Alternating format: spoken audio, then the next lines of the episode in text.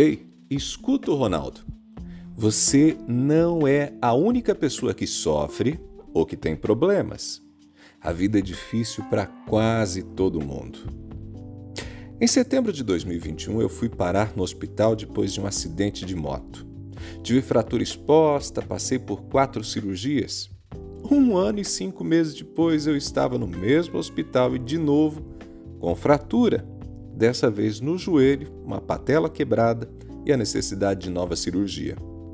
O acidente foi em casa eu fiquei com muita raiva. Eu podia ter evitado, mas fui tolo o suficiente para ser vítima de uma queda evitável.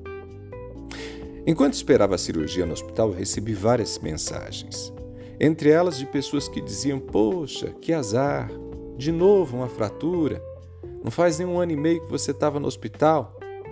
Minha mãe foi uma das pessoas que mais lamentaram o acidente. E embora eu também lamente e tenha ficado com raiva de tudo que aconteceu, a vida me ensinou uma coisa: eu não sou melhor do que ninguém e nem nasci com algum tipo de privilégio que me isente de passar pelo sofrimento. Frequentemente eu recebo mensagens de pessoas que, em situações de dor, reclamam: por que isso está acontecendo comigo? O que eu fiz para merecer esse tipo de problema? Procuro fazer tudo certo. Ainda que essa seja uma reação natural diante do sofrimento, afinal ninguém gosta e ninguém quer sofrer, trata-se de uma visão equivocada. Ninguém está imune aos problemas. E o fato de ser uma pessoa boa ou tentar fazer sempre o certo não é garantia de imunidade à dor. Quando eu acho que não merecia passar pelo que eu estou passando, de certo modo, o que eu estou sendo é egoísta e me achando superior às outras pessoas, como se as outras pudessem sofrer e eu não.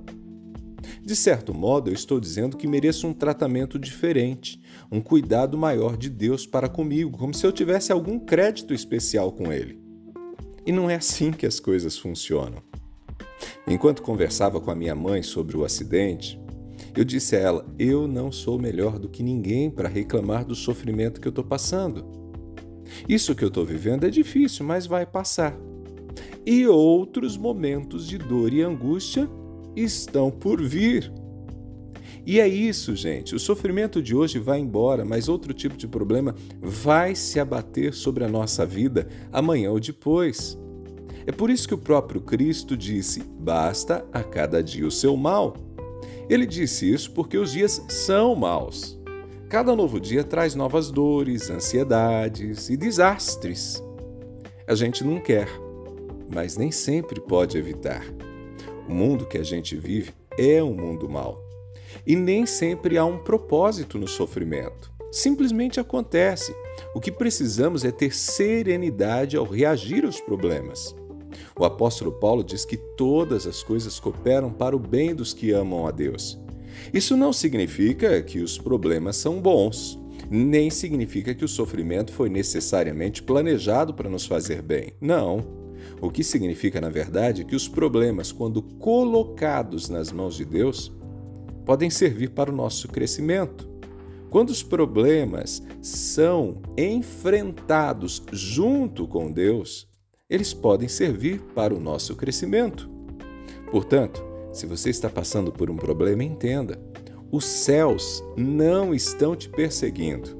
Você não é vítima de uma conspiração que escolheu fazer você sofrer.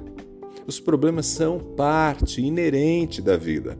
Algumas pessoas vão sofrer mais, outras um pouco menos, mas todas vão passar por momentos de dor.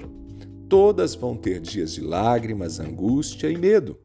Mas com fé é possível encontrar a paz para passar pelos problemas, até que novas lutas se abatam sobre a nossa vida. Gente, enquanto estivermos aqui, teremos aflições. Entretanto, com o Senhor, nós podemos vencer. Pegou a ideia? Eu sou Ronaldo Neso, estou te esperando lá no Instagram, arroba Ronaldo Neso, arroba Ronaldo Neso, lá no Instagram. A gente se fala. Abraços do Ronaldo.